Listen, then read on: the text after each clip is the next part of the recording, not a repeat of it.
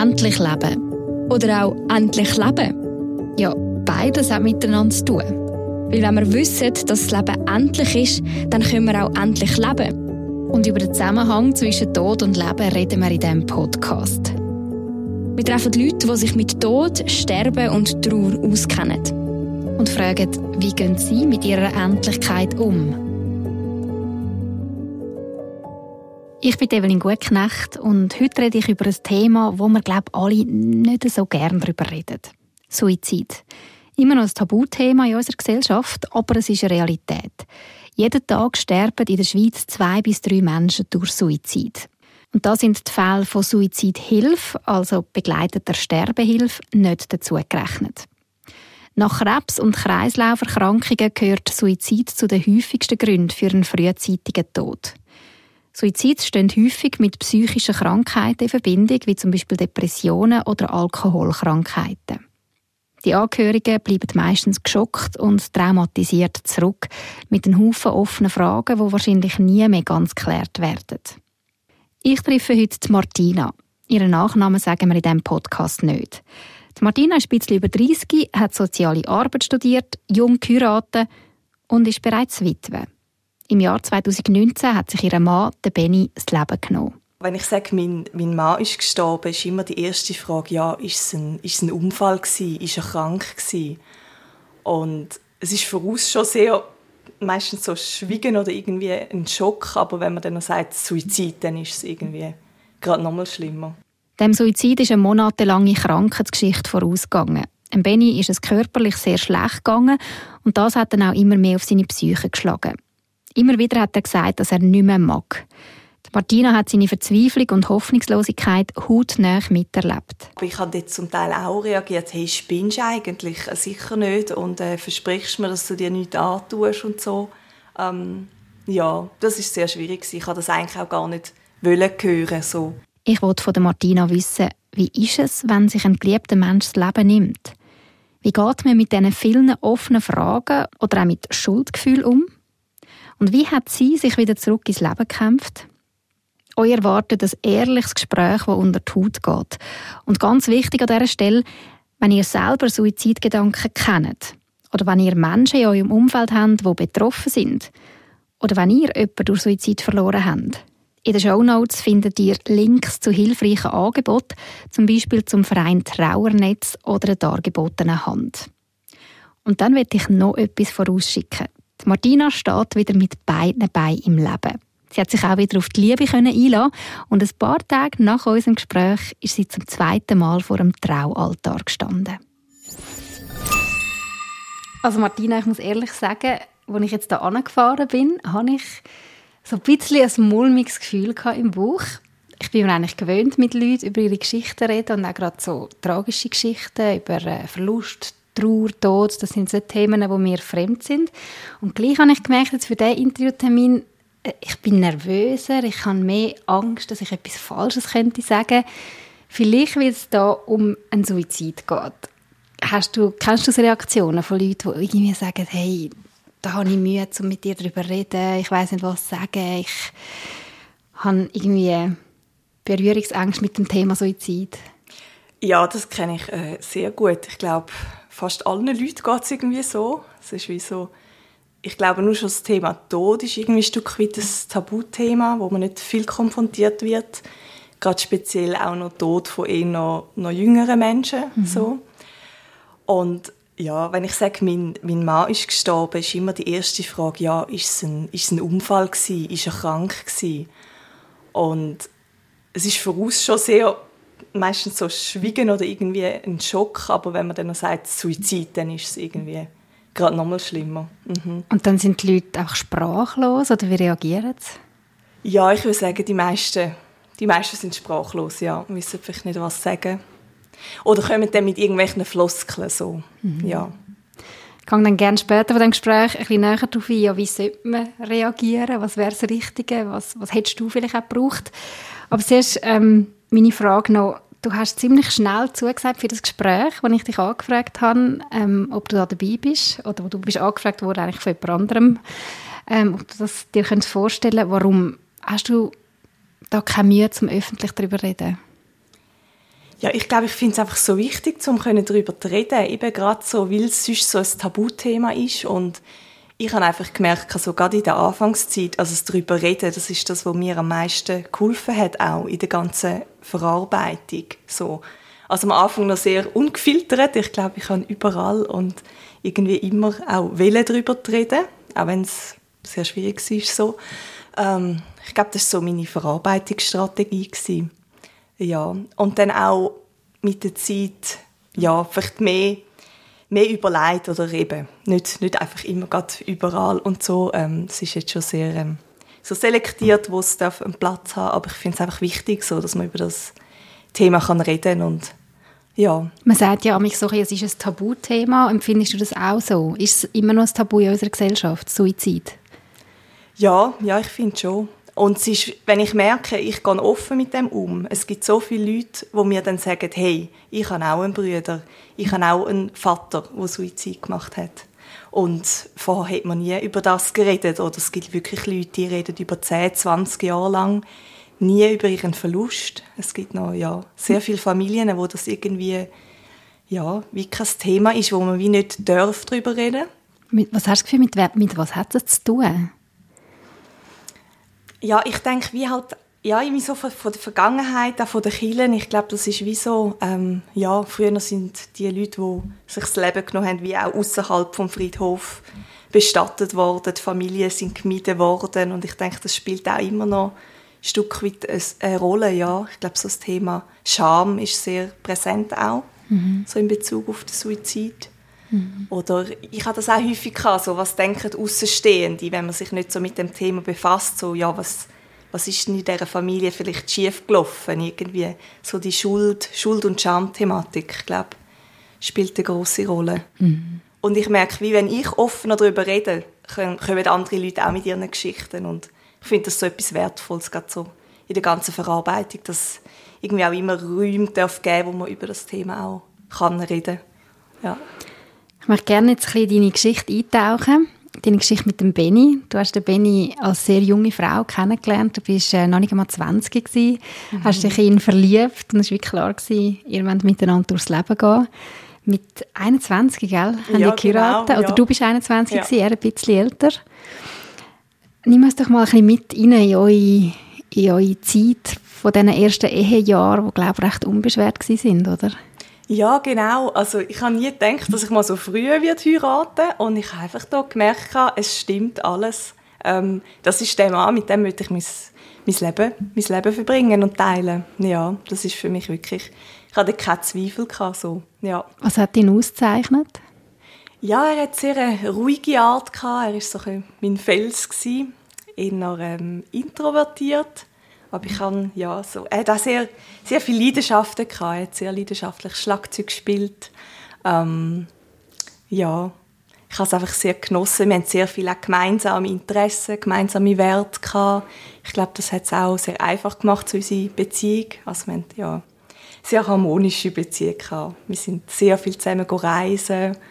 Ähm, genau, viel also unternommen. In diesen ersten Jahren wirklich so das Gefühl gehabt, hey, da kann nichts nichts dazwischen kommen, nichts schief gehen. Es war einfach schön. Gewesen. Ja, klar, jeder hat auch mal so seine, ja, seine Krisenzeiten, aber so im Grundsatz, ja, mhm. es war eine sehr, sehr schöne Zeit. Gewesen, mhm. ja.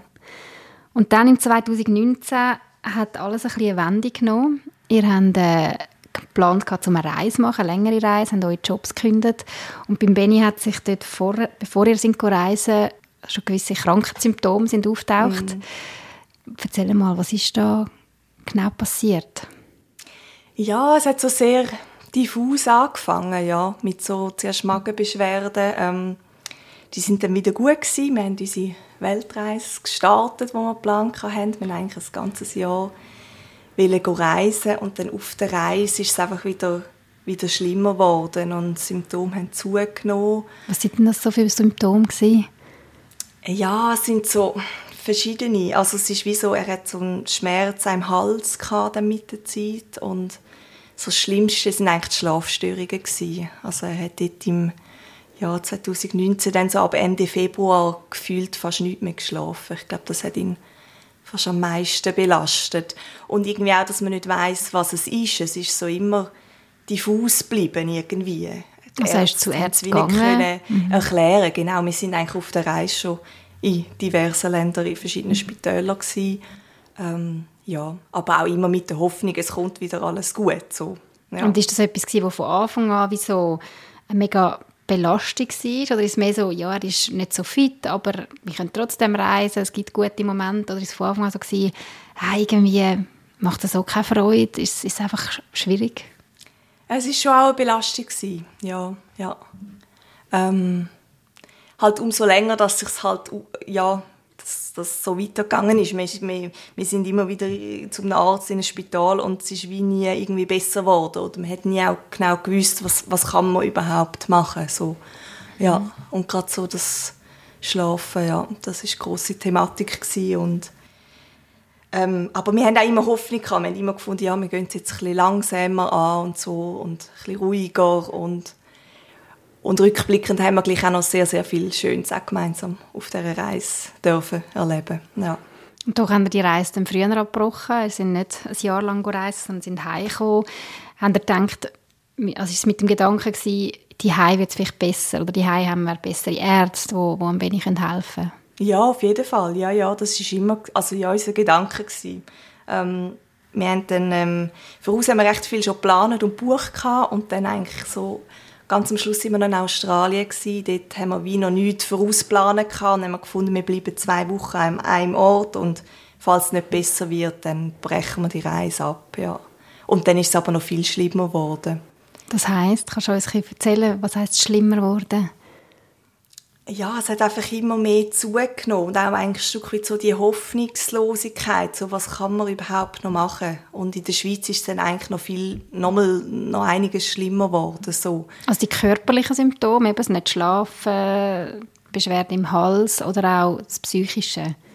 Ja, beides. Ich denke, das hat sehr ineinander, ja, sich gegenseitig beeinflusst, mhm. natürlich, ja. Aber er ist eigentlich bis am Schluss auf der Suche gewesen, so nach, nach einer körperlichen Ursache. Aber ähm, also ja, sie haben dann auch, hat sicher auch mittlere bis schwere Depressionen gegen den Schluss. Ähm, ja, also ganz, ganz eine grosse Hoffnungslosigkeit und ja, einfach sehr, sehr wenig Energie. Und die Ärzte haben nie sagen, das ist der Grund. Sie haben nie etwas Körperliches gefunden.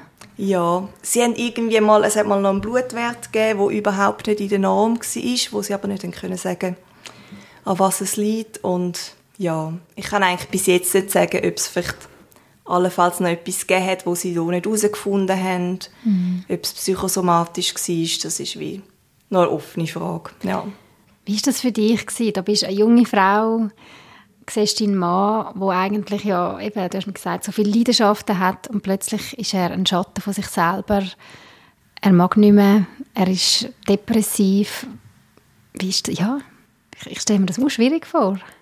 Ja, äh, es war eine sehr schwierige Zeit, gewesen, ja. Aber ich habe einfach auch funktioniert in dieser Zeit, so. Und es war auch immer die Hoffnung da, gewesen, dass, es, dass wieder alles gut kommt, so. Ja. Also du hast wirklich bis am Schluss daran festgehalten, der Benny wird mal wieder so wie, wie früher, er wird wieder der Alt. Ja, ja, ich glaube schon. Aber er ist, wie, er ist die letzten Monate wie nicht mehr sich selber gewesen. Das ist schon sehr schwierig gewesen. Es hat sich wie alles nur noch so um seine Symptome gedreht. Also es ist wie, es hat gar nicht mehr anders Platz gehabt mhm. neben dem so. Und auch irgendwie zu merken, ja, dass ich wie auch, dass es auch wichtig ist, so auf mich selber zu schauen. Ähm, ja. Und das hast du können, also in dem Moment, einmal sagen, jetzt muss ich etwas machen, was mir gut tut, oder ja, irgendwie zur Kraft kommen. Ja, aber es ist auch, es ist auch schwierig es war auch eine Herausforderung ja. Aber ich war auch froh gewesen, um die Unterstützung von meiner und auch seiner Familie. Ähm, ja, ich bin jetzt sogar mal noch eine Woche mit meiner Schwester in die Ferien.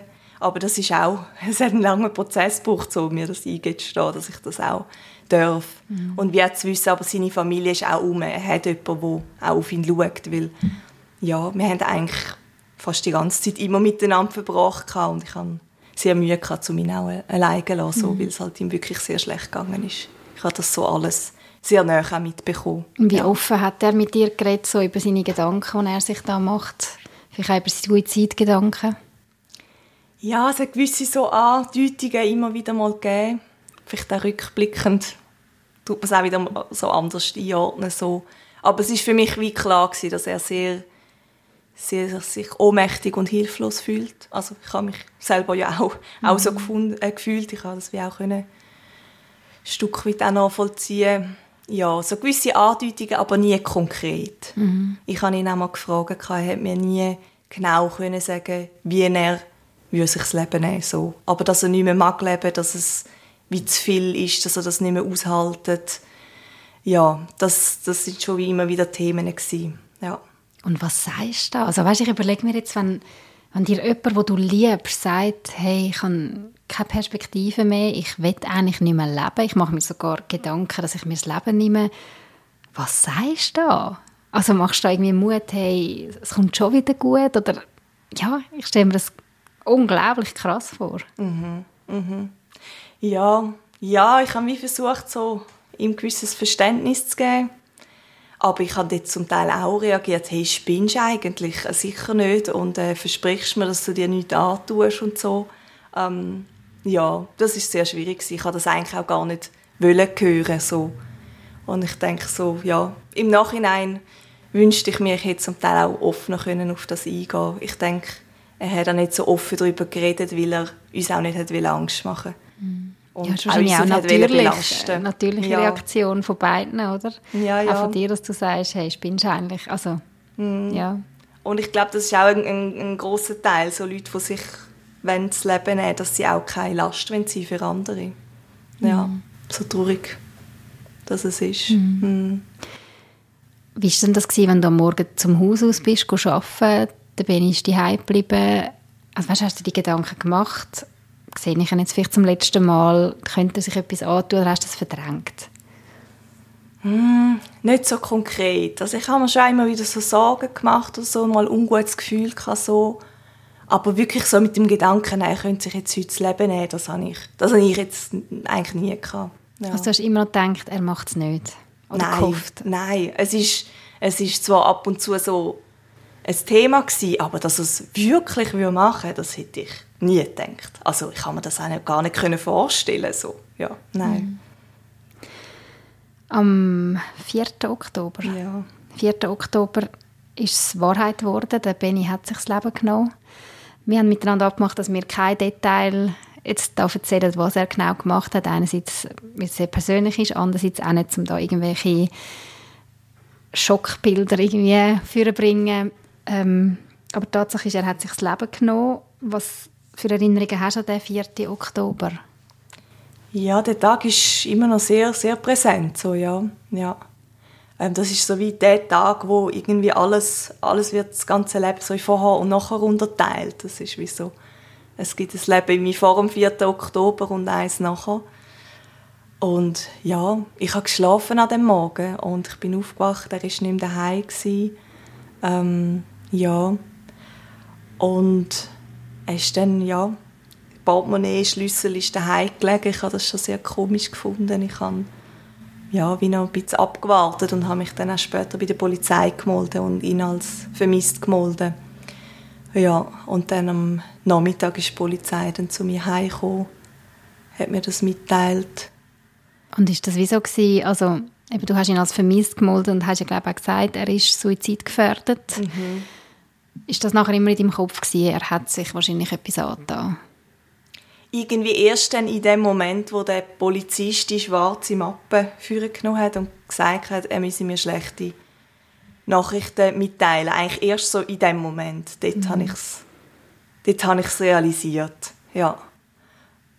Aber irgendwie so die Vorstellung, ja, also ja, ich habe mir das wie auch nicht vorstellen ja, wie, wie macht man denn so etwas so? Mhm. Ja, das irgendwie aber du hast das wollen wissen, hast du ja. mir gesagt. Es ist für dich schon auch wichtig zu wissen, was hat jetzt der Benny gemacht? Ja, sehr. Ich musste das irgendwie können einordnen für mich. Was ist da, was ist da passiert? Mhm. So, ja, das ist mir sehr wichtig irgendwie möglichst viel auch darüber zu wissen. Ich bin auch ziemlich bald an Ort, wo, wo er gestorben ist. Ähm, ja, und mhm. ihn, ich habe ihn dann auch noch mal gesehen äh, aufgebaut. Das habe ich auch sehr, sehr wichtig gefunden, so mhm. für meinen ganzen Trauerprozess, weil es ist so etwas Unbegreifliches irgendwie, ähm, um das irgendwie können realisieren. Ähm, er ist tot. So, Mhm. ja. Das ist wirklich er, der da in diesem. Sarg liegt oder nicht irgendjemand anderes, sondern Ja. das so fassbar machen. Ja. Aha. Und an diesen Ort anzugehen, stelle ich mir auch sehr schwierig vor. Ja, aber für mich ist das wie irgendwie ein Ort gewesen, wo ich mich auch noch mit ihm verbunden gefühlt habe. Das ist wie so der Ort, wo er als letztes noch gelebt hat. So, ja. Für mich ist jetzt das wichtig gewesen, ja. Wie hat dein Umfeld reagiert? Also sind die Leute sofort da gewesen, für dich, mit dir? Wie war das gewesen, die ersten Stunden, Tage nach dieser mega schlimmen Botschaft? Ja, das war ja, ganz, ganz eine spezielle Zeit. Gewesen, ja. ja, die ersten drei, vier Nächte hat meine Schwester bei mir übernachtet. Ja, ich hatte sehr viel Unterstützung. Ja, und dann auch, es ist dann auch schnell losgegangen, auch mit all diesen administrativen Sachen, mit Beerdigung planen und ähm, ja, ich bin da sehr froh, habe ich auch irgendwie ein stabiles Umfeld, das mich in dem auch begleitet hat, ja. Ich muss sich das mal vorstellen, du bist 26 gewesen, oder? 27, ja. 27-jährige junge Frau, die plötzlich Witwe ist. Ja. Um, also das ist irgendwie, oder? Der Gedanke schon nur, eine Witwe zu sein in diesem Alter und dann eben all das, was da kommt an administrativem Beerdigung organisieren, ist etwas von ganz vielem. Hast du mit dem dich jemals auseinandergesetzt, so als junge Frau vorher? Was das bedeutet, wenn ein Mensch stirbt, jetzt einfach nur vom Administrativen her? Ja, jetzt nicht so in diesem Ausmaß, ja. Ich habe es natürlich mitbekommen, auch von, von, anderen Todesfällen, von meinem Großvater oder so, aber irgendwie so in dem sein und in dem Schockmoment irgendwie noch, ja. Aber mir funktioniert dann auch einfach, also ja, es ist wie so, aber ja, sehr, sehr absurde Zeit gewesen. Ich Ja. glaube, das Loch kommt ja, das habe ich schon von vielen gehört, oder auch selber erlebt, das Loch kommt nachher, oder? Also die erste Woche eben musst du so viel organisieren und funktionieren und nachher, wenn mal die Beerdigung durch ist und vielleicht auch nicht mehr so viel Besuch gerade hast, wenn es ein ruhiger wird, dann kommt das Loch. Hast du das auch so erlebt? Ja, ja, also ich glaube immer wie- ein Stück weit, es ist immer so das Realisieren ist immer wieder ein Stückchen gekommen und ein Stück weit ist es auch jetzt irgendwie immer noch ein bisschen unfassbar, wenn ich jetzt zurückdenke, ist, ist mir das wirklich passiert so. Also ja. vier Jahre später irgendwie immer noch so Ja, unvorstellbar ein Stück ja, ein weit. Stück weit schon. Und ich glaube ja, mit so das Realisieren so am Anfang die ersten Tage, da bin ich auch einfach unter Schock gewesen und es ist dann ja eigentlich ein, es ist ein langer Prozess so. Ja.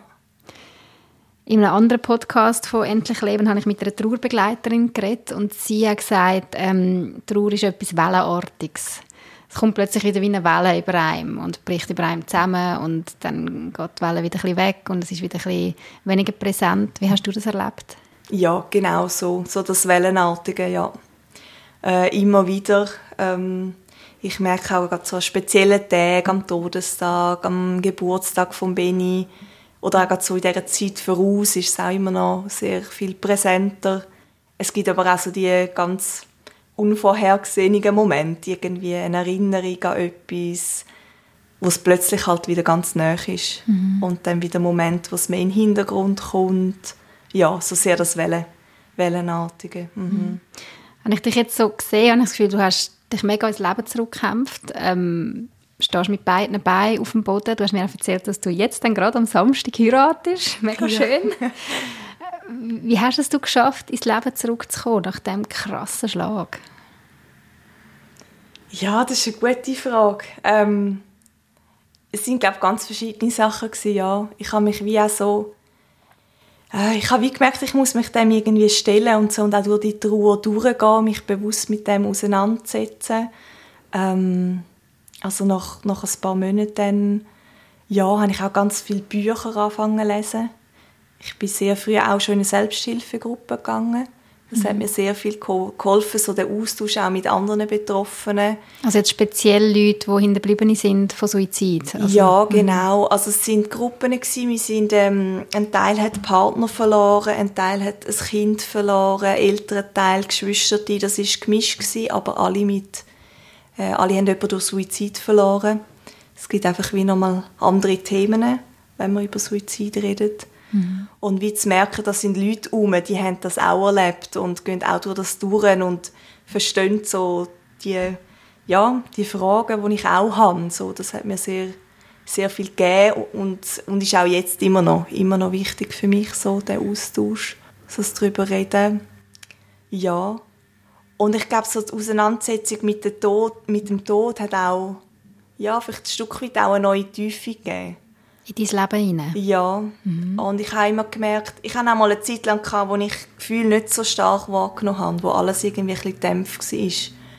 Und wo ich wieder mehr mich mit der Trauer auseinandersetzen konnte, ist auch die Freude wieder sehr viel präsenter gewesen. Okay, spannend. Ich habe, ja, so Gefühle sind, ich habe das Gefühl, in die ganze Bandbreite irgendwie stärker geworden. Also würdest du sagen, wenn man sich bewusst mit Trauer auseinandersetzt, mit der eigenen Trauer auseinandersetzt, mit dem Tod auseinandersetzt, kann das Leben dafür wieder umso stärker oder umso farbiger werden? Ja, ich denke, es muss vielleicht nicht bei jedem so sein, aber ich habe das so erlebt, ja. Mhm. Sehr viel, also auch die ganze Trauer, das ist ja nicht nur Brüllen und Schwarz, sondern ich habe gemerkt, hey, das ist etwas mega Lebendiges, es ist ein extremes Gefühlschaos, ähm, es ist Wut, es ist Freude, es ist Dankbarkeit, irgendwie alles gemischt so. Ähm, ja, und ich habe vorher noch nie so starke Trauer erlebt aber ich glaube auch noch nie so starke Freude. Ich habe das Gefühl, es ist wie, ja, also, es ist so eine ganze Was hast du Freude, wenn du an Benny denkst, wenn du an eure schöne Zeit denkst, oder wie meinst, wie meinst du das mit der Freude genau? Ja, ganz unterschiedlich. Ich glaube, manchmal auch, wenn ich manchmal sind es auch noch kleine Sachen im Leben, wo ich mir merke, hey, das ist so schön, darf ich jetzt das erleben. Mhm. Ähm, manchmal Sachen von jetzt, manchmal sind es auch Erinnerungen. Und wenn ich ja, stark Freude empfinden, kann es aber auch sehr schnell wieder in die Ruhe kippen. Wie so zu merken, hey, und, aber der Ben ist nicht mehr da, mit ihm kann ich das nicht mehr teilen, er kann das nicht mehr erleben. Das sind so wie beide, beide Seiten. Man sagt ja, ja so Freude und Leid liegt so nah zusammen. Das ist in dem mhm. Fall auch mit der Trauer, der Trauer und der Freude so. Ja. Ist das so benennen? Ja, das habe ich ganz stark so erlebt, ja. Mhm. Ich möchte noch mal ein bisschen reingehen in die Zeit der Verarbeitung, eben gerade in die Selbsthilfegruppe, wo du gesagt hast, es hat dir geholfen, den Austausch mit anderen zu haben, die gleichen Fragen zum Teil miteinander durchzugehen. Was sind denn so Fragen gewesen, die dich besonders beschäftigt haben in dieser Zeit? Hm. Ja, ich glaube einfach so... Hm. So verschieden, also ja, wie das so das ganze Leben irgendwie es war auf einen Schlag alles anders gewesen und irgendwie so ähm, so wie das Leben neu neu aufbauen oder was will ich überhaupt im Leben und wer bin ich überhaupt so weil ja ich so meine Identität ist eine verheiratete Frau und so wie so das ganze Weltbild die ganze Vorstellung von der Zukunft von der eigenen Identität das ist mhm. alles irgendwie ja. All die Pläne, die du mit dem Benny hast. Ja, vom einen Moment mhm. auf den anderen ist das einfach alles weg gewesen. und das irgendwie ja wieder so neu zu sortieren und irgendwie klar oder und auch der Suizid selber. Ich habe mir da auch viele Fragen gestellt. Wie ist denn das? Wie fühlt man sich da? Ähm, und es sind einfach so ganz viele, zum Teil auch ganz absurde Gedanken und einfach so zu merken, andere haben das auch und ich bin nicht normal. komisch. Genau, ich bin nicht völlig komisch. und mhm. ja. Ist so das Thema Schuldgefühl. Könnte ich mir jetzt vorstellen, bei einem Suizid, das Umfeld Schuldgefühl hat. Da habe ich auch schon darüber gelesen. Wie war das bei dir? Ja, ich glaube, bei mir ist es nicht so im Vordergrund gestanden. Ich habe wie so die letzte Zeit so wie mitbekommen. Ich habe wie so das Gefühl, ich habe gemacht, was ich können. Ich habe ihm ich bin sehr viel bei ihm gewesen, bin eigentlich bis zum Schluss. Ähm, ja, aber so indirekt, es schwingt natürlich schon auch immer mit. So, ja, hätte ich etwas anderes können hätte ich, ja, was wäre wenn und so. Ich denke, mhm. Schuld ist schon auch Stück weit auch ein Thema. Aber so. jetzt bei dir nicht unbedingt im Vordergrund gestanden, ja. dass du da zuerst mhm. das hättest müssen angehen sondern eben, wie du gesagt hast, für dich ist klar gewesen, du hast wirklich alles gemacht, was du irgendwie hast können, um für den Benny da zu sein. Ja, mhm. ja. Das ist mega schön, oder? Dass du das so kannst sagen. Sehr ja. entlastend auch. Mhm. Wie ist es dann mit Wut?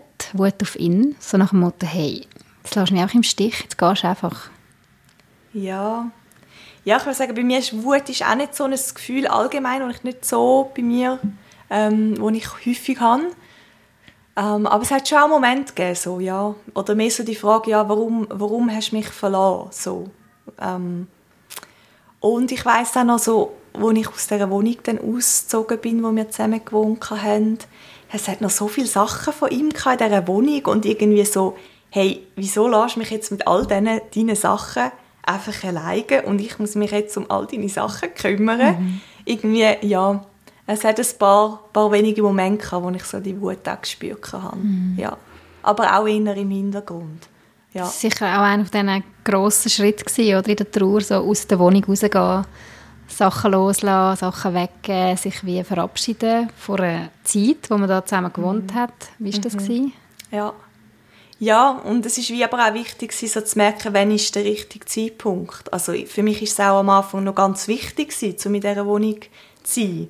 Weil das war auch mein Vertraute. Das ist das, was mich auch ein Stück weit mit ihm verbunden hat. Also ich bin, ja, noch ein Jahr bin ich dann in dieser Wohnung gewesen, wo wir gemeinsam gewohnt haben und das ist auch sehr wichtig gewesen. Und es ist dann auch, ja, ich habe dann wie gemerkt, es ist jetzt an der Zeit, ich brauche etwas Neues. Mhm. Und das ist schon auch nochmal ein wichtiger Schritt gewesen, so im ganzen Verarbeitungsprozess. Ähm, ja. Aber du hast in dem Fall auch sehr gut auf dich selber können hören, habe ich das Gefühl, wenn mhm. ich das so höre. So, du hast gespürt, was du brauchst. Ja, mal mehr und mal weniger so. Mhm. Ja. Aber ich glaube, gerade so in der Trauer, ähm, wie so zu merken, hey, es, kommt ein, also, es ist eigentlich wichtig, was tut mir gut und der Rest ist mir dann wie so eigentlich auch ziemlich gleich gewesen. Ich habe auch brüllt im Zug so häufig und habe gedacht, komm, also pff, ja, mein Mann ist gestorben, ich also, kann machen, was ich will. So, ja. irgendwie. Es, hat irgendwie, es hat auch irgendwie wie so etwas Befreiendes gehabt. Hast du nämlich das Gefühl, du musst dich erklären? Weißt du, jetzt gerade so eben, brüllst im Zug und jemand hockt neben dir, ja gut, dort erklärst du jetzt vielleicht nicht, aber nimm mal an, bei der Arbeitsstelle ähm, hast du einen schlechten Tag oder bei Kollegen verhaltest dich vielleicht nicht gerade so nett, wie könntest. Ist wie so klar gewesen, du nimmst dir das raus, du darfst das, oder hast du das Gefühl du musst dich irgendwie erklären, warum das jetzt so ist? Ja, so in dieser Anfangszeit, nein, nicht so. Ich habe mir nicht so viele Gedanken gemacht. Ich habe mehr noch so irgendwie einmal fast ein schlechtes Gewissen gehabt, wenn es mir gut gegangen ist. Mhm. So irgendwie, darf ich überhaupt wieder glücklich sein? Oder hey, jetzt ist das passiert, wie kann, wie, ja, darf ich jetzt das überhaupt geniessen? Ich glaube, das war mehr noch schwierig für mich. Das andere war für mich klar, ja, ich habe ja Grund dazu. So. Mhm. Mhm. Wie hat dein Umfeld reagiert, wenn du brüllt hast, wenn du einen schlechten Tag gehabt hast? Das ist ja auch noch schwierig zum Auffangen, oder? Mhm. Ja. Aber ich glaube, ich habe wie so halt die Leute gehabt, wo ich wie gewusst habe, hey, also vor allem eine Person, ja, wo ich immer anrufen konnte, wenn ich mir gemerkt habe, hey, ich brauche jemanden zum Reden, so, ja. Dass ich mir einfach so die Orte oder die Personen gesucht habe, wo ich wie auch gemerkt habe, dort wird ich getragen, so, ja. Was, was brauchen Angehörige oder Hinterbliebene von Suizid besonders? Ist das, weißt, andere, brauchen die etwas anderes als jetzt sonst Leute, die jemanden verloren haben? Oder würdest du sagen, ist eh das Gleiche? Hm, ich denke, vieles ist das Gleiche. Aber gerade halt auch noch mit dieser starken so Schuld- und Schamthematik, vielleicht ist es auch umso wichtiger, dass die Leute auch da bleiben und die, das wie nicht ignorieren. Ich glaube, ich habe es fast schon mal am schlimmsten gefunden, wenn Leute gar nichts gesagt haben oder wo ihn gar nie erwähnt haben oder wo ja nicht seinen Namen aussprechen.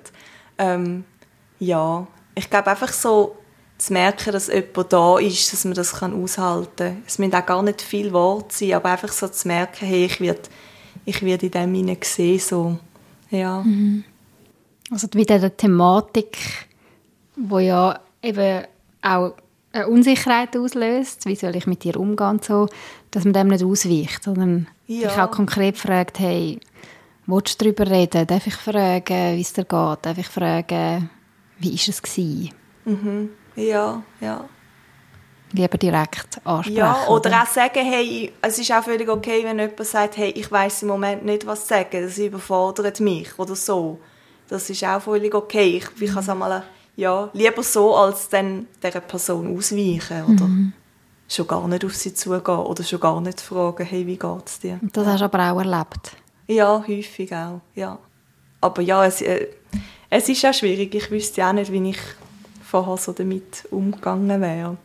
Gerade auch noch als junge Person, oder vielleicht hast du ja auch ein junges Umfeld. Ähm, ich kann mir vorstellen, dass dann noch mal mehr vielleicht eine Unbeholfenheit ist, oder was würdest du sagen? Ja, ja, ja. Also ich denke, es gibt einige Leute, die sich einfach auch nie mit diesen Themen auseinandergesetzt haben. Mhm. Ja, aber ich habe sehr unterschiedliches erlebt. Ich habe dafür mit einen Leuten, also ja, man entwickelt so ein Gespür sehr gut, welche Leute so mit diesen Themen können umgehen und welche nicht. Das sind manchmal auch ganz andere Leute, als man vorher gedacht hat. Mhm. Und ja, dafür hat es auch wieder ganz eine starke Verbundenheit gegeben mit, mit anderen Leuten, die die vielleicht auch Ähnliches erlebt haben oder wo irgendwie einen Zugang zu dem haben, wo auch ganz eine neue Tiefe können entstehen oder auch ganz viele neue Freundschaften. Ich habe so viele neue Leute auch durch das kennengelernt, wo ich mich jetzt auch sehr verbunden fühle, die vorher nicht waren. Also zum Beispiel durch die Selbsthilfegruppe? Ja, mhm. ja. Es gibt halt wie eine andere Tiefe wahrscheinlich, weil du gerade anknüpfen mhm. oder am gleichen Punkt. Ja. Jetzt eben, ich habe schon gesagt, du bist mega jung gewesen, wo du schon so krass mit dem Tod bist konfrontiert worden. Wie hat sich durch das deine Sicht auf den Tod verändert? Ist, hat der Tod wirklich seine Macht verloren, sage ich jetzt mal, weil, weil du wie weißt, wie sich das anfühlt, wenn jemand geht? Oder ja, wie würdest du es beschreiben? Oder ist es erst recht etwas Bedrohliches? Ich denke, es ist wie beides. Also es ist für mich der Tod ist jetzt ist präsenter. Ähm, es kann, ja, löst zum Teil auch Angst aus, auch gerade vielleicht auch um andere Personen. Wie vorher war es wie so, gewesen, ja, das passiert anderen. Und jetzt ist wie so, ja, ich weiß, äh, es kann jederzeit etwas passieren und es ist wie so, ja, ein Stück weit auch mehr Angst um so, auch dass ich wie noch weitere Leute könnte verlieren könnte. Also mehr Angst um Leute, nicht unbedingt um dich selber? Ja, ich glaube mehr um andere Leute, ja. Mhm. ja. Wie so zu merken, hey, vorher hat man sich, äh, ja, ich mich, mir gesagt, ja, das, das passiert nicht oder ich mal mir da Sachen aus und so. Ist Aber so weit weg, ja, oder? Ja, mhm. Und jetzt auch durch, dass ich auch in Kontakt bin mit vielen anderen, die auch sehr schlimme Geschichten erlebt haben, das ist wie so, es ist die Realität. Es kann jederzeit auch etwas Schlimmes passieren. Es, es, mhm und sterben tun wir sowieso alle irgendwann. Also, mhm. ja, es ist präsenter, es macht mir einerseits ein Stück weit auch mehr Angst, aber ich glaube, es ist auch mehr ein bewusstes Leben so. Weil ich mir wie dieser Endlichkeit auch bewusster bin, dass ich wie mhm. merke, hey, ja, ich genieße auch mehr kleine Sachen oder ich lebe mehr im Jetzt so, mhm. was auch etwas Schönes ist. Und hast du das Gefühl, kannst du das wie beibehalten oder geht das langsam weg? Weißt du, so je länger jetzt der Tod von Benny her ist? Es, es, ist schon, es hat sich schon auch wieder verändert. Ich würde mhm. sagen, es geht ein Stück weit mehr weg, aber es gibt auch immer wieder die Momente, wo es auch wieder präsent ist. Was mhm. dir bewusst ist, so mhm. das Leben ja. zu geniessen. Ja. Was hast denn du das Gefühl, wenn du so über den Tod nachdenkst, was kommt für dich nach dem Tod? Gibt es etwas, gibt es nichts? Ja, das ist für mich irgendwie noch eine schwierige Frage. Ähm, ich hatte langsam die Vorstellung, gehabt, ich werde nach dem Tod in den Himmel zu Gott kommen. Das ist für mich wie so ganz klar gewesen. Und heute ist es diffuser. Ich kann es wie nicht so genau sagen. Ich glaube, so mein Fokus ist wie aufs Leben jetzt. Ähm, ich würde mir wünschen, ich würde vielleicht irgendwie meinen verstorbenen Mann wieder sehen, wenn ich, wenn ich sterbe. Aber ich gehe irgendwie nicht davon aus. So, mhm. irgendwie. Ist es auch nicht unbedingt das, was dir den Halt gibt? Ja, nein. Es ist mehr so jetzt die Verbundenheit, wie ein anderer Platz, den ich ihm gebe. Ähm, und was nachher kommt, ja, keine Ahnung. Mhm. mhm. Was gibt dir Halt im Leben? Mm, ich glaube, so Beziehungen, das finde ich etwas sehr Wichtiges, so andere Menschen. Und ich glaube, ein Stück weit irgendwo habe ich auch ein Stück das Urvertrauen so in mir rein, gleich immer noch, trotz allem irgendwie so eine gewisse Zuversicht ins Leben. Dass es mhm. gut kommt, oder? Ja, mhm. nicht gut kommt in dem Sinn, dass alles so gut kommt, wie wir das vielleicht uns vorstellen. Hast du das selber erlebt, oder? Mhm. Genau, aber irgendwie ein Stück weit gleich noch, dass irgendwie im Kern irgendwie gleich gut kommt. Mhm. Mhm. Ich frage meine Gäste in diesem Podcast-Format ja auch immer, was ist, hast du eine Bucketlist? Was steht da drauf? Wie ist das bei dir, Martina? Hast du eine Bucketlist? Vielleicht auch nicht jetzt wirklich auf einem Papier, sondern in deinem Kopf. Etwas, wo du sagst, hey, das möchte ich unbedingt mal noch erleben, diese paar Sachen. Ja, wie gesagt, ich mache mir auch weniger Pläne, seit das passiert ist, für die Zukunft, weil ich denke, es kann ja gleich auch alles wieder ganz anders kommen. Ähm, aber etwas, was ich gerne möchte erleben möchte, ja, dass ich auch noch Mami wird. Ja. Und vielleicht mal ähm, so Polarlichter sehen. Das wäre auch noch etwas Schönes. Mhm. Und eben, ich habe vorhin schon gesagt, du stehst jetzt kurz vor der Hochzeit, vor deiner zweiten Hochzeit. Also, mhm. wenn der Podcast ausgestrahlt wird, bist du bereits verheiratet. Ihr habt jetzt dann in ein paar Tagen kirchliche, die kirchliche Trauung. Wie ist das so für dich, so zu entscheiden, mal, ich lade mich auf einen Mann wieder ein, ich, ich heirate wieder, ich lade zu, dass ich mich verlieben kann. Wann ist das, wieso, hast du da wie so eine bewusste Entscheidung müssen treffen mal ich bin parat für einen neuen Mann, oder ist es einfach passiert? Äh, es war ein Prozess, gewesen, ja. Nein, es ist irgendwie so über längere Zeit, ja. Irgendwie, ich eigentlich denke, nein, ich wollte eigentlich gar keine Beziehung und ich habe mich gleich wieder verliebt. Und es ist ganz ganz absurd gewesen. Irgendwie die, die Trauer ist ja gleich auch immer noch sehr präsent gewesen und gleichzeitig wieder verliebt sein. Also es ist wirklich ein Gefühlschaos gewesen. Kann man vorstellen. Ja. Und es hat einen rechten Prozess gebraucht, so, um auch wieder können sagen, einerseits, um mich wieder auf eine Beziehung einzulassen und dann andererseits auch zum nochmal heiraten. Das ist dann nochmal, nochmal ein Prozess mehr gewesen, weil mhm. irgendwie so in meiner Vorstellung war wie so, hey, ich heirate einmal im Leben. Das war für mich wie so klar. Gewesen. Und irgendwie so, ja, das Bild irgendwie loszulassen und wie sagen, hey, es ist okay. Und ich darf auch mich wieder so auf etwas Neues einlassen. Ja. Auch wieder neue Freude im Leben, oder? Also meine Hochzeit hat ganz viel mit Freude zu tun, ja. mit neuer Hoffnung, neuen Plänen schmieden, dass du das jetzt mhm. bewusst auch ohne Benny darfst. Mhm. Ja, und es ist mir aber gleich auch wichtig, dass der Benny gleich auch noch darf, einen Platz haben so. Das habe ich auch von Anfang an so gesagt. Das ist mir wie wichtig, dass ja, er ist nicht mehr da, aber irgendwie er gleich auch immer noch so ein Teil. Ja, ein Teil von ihm ist natürlich immer auch noch in meinem Herz. Also mit dem neuen zukünftigen Maretsch auch über den Benny ist er ein Thema? Ja, schon. Ja, das ist mir auch, also ja, ich glaube, sonst hätte es auch gar nicht funktioniert. Mhm. So. Ja. Ich könnte mir vorstellen, dass das für das Umfeld vielleicht zum Teil schwierig war, dass du jetzt wieder heiratest. Oder wie hast du das erlebt? Hast du da Stimmen gehört, von was jetzt heiratest? Nach vier Jahren wieder? Ja, selten. Ich glaube, ich bin am Anfang auch sehr zurückhaltend gewesen. Ich habe es lange auch vielen gar nicht gesagt, dass ich wieder in einer Beziehung bin. Einfach so, ja, ich habe mir viel Gedanken gemacht, ja, was denken jetzt die anderen Leute so? Und ich habe sehr viele positive Erfahrungen gemacht von ganz vielen Leuten, die sich sehr für mich gefreut haben. Ähm, ja, auch die Familie von Beni, die sich auch sehr für mich freut. Das ja, ist, mir, ist auch etwas sehr Schönes so für mich. Ja. Es hat ein, zwei Leute gegeben, die gefunden was, schon wieder, so schnell, so irgendwie. Es hat ein, zwei Leute gegeben, so. Aber mehrheitlich sehr, sehr positiv und die Leute freuen sich irgendwie mit, ja. Mhm. Martina, ich danke dir vielmals, dass du dir die Zeit genommen hast, also offen und ehrlich über die schwierige Zeit, über den Verlust ähm, von Benny zu reden. Vielleicht noch so als abschließende Frage, wenn jetzt Leute zuhören, die auch gerade jemanden durch Suizid verloren haben, was ratest du ihnen?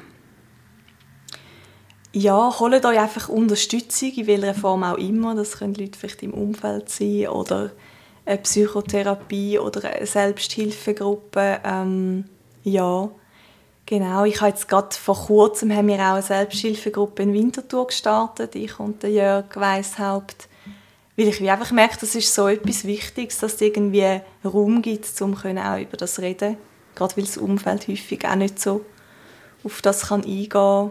Ja. Ich wünsche dir von Herzen alles Gute und eine mega schöne Hochzeit. Ja, vielen Dank. Endlich Leben, ein Podcast von ERF Medien Schweiz. Mehr auf erfmedien.ch-podcast.